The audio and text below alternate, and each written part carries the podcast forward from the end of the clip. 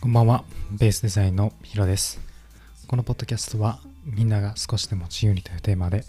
フリーランスデザイナーが等身大の日々を毎日配信するポッドキャストです。今日は、まあ、日曜日でお休みなわけですけど、ちょっと、いつもテーマしっかりと絞って決めてるんですけど、自分の思うことを、こう、ちょっと休憩会というか、そんな感じにして喋る会にしたいなと思っています。皆さんリラックスして聞いていただけるとありがたいです。えー今僕は、まあ、日曜日でお休みなわけですけど、まあリフレッシュ方法をね、皆さん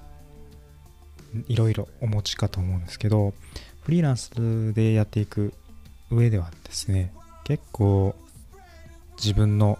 働いている時間、オンとオフっていうところが曖昧になるというか、まあよく言われることやと思うんですけどそれがまあ僕も3ヶ月目かな？9月に開業したんでそれぐらい経ってその生活には慣れてきたんですけど、まあ、ただずっとオンの状態になっていてちょっとしんどいなと最近思い始めたところだったんですよね。でそんなところで、まあ、今日はちょっと出かけようかなと思っているんですけどいつも夜撮ってるんですけど今日はもうあらかじめ昼に撮っておいて夜にあげるようにしようかなとえ計画を立ててあげていてまあこうやって自分でやることを決めている自分のやり方でできることがね一つあると自分のスケジュールで動けるしすごくなんていうのかなやりようによってはすごく自分の自由な時間っていうのはたくさん作ることができるのでまあいいなと思ってるんですけどそのただ出かけるだけとか遊ぶとか体を動かすとかそんなことだけでもなくてこう学ぶこともリフレッシュになるなってちょっと思い出せるようになりました。日曜日だから休みとは言ってもさっきちょっと自分が思いついてやりたいことみたいなのをまあ、いつも自分が使っているようなソフトを使いながら、まあ、クリエイティブを作っていくわけなんですけど、その時ってすごくリラックスしてるんですよ。なんかやりたいからやってるっていう状態で、建築家の谷尻誠さんも言っていたんですけど、なんか休むっていう概念ですね。が、仕事をしていると休まらないっていうのがそもそも違うんだみたいなことを言っていて考えることがすごく楽しいらしいんですね谷尻さんは。なので考えてるけど休ん休んでるのって一緒というかまあ仕事イコール苦しいものみたいなことの前提を変えないといけないよねみたいなことを言っていてそれをま自分の体験を通して今思いました。ちょっと読書をしたりとか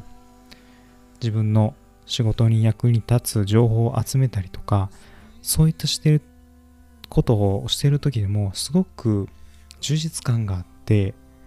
リラックスできるんですよね、まあ、結果としてこう集中力使ってて、え寝る時にはちょっと疲れてるというかそういうことがあるのはあるんですけど、まあ、それでもやってる時はすごく夢中で目の前のことをやりながら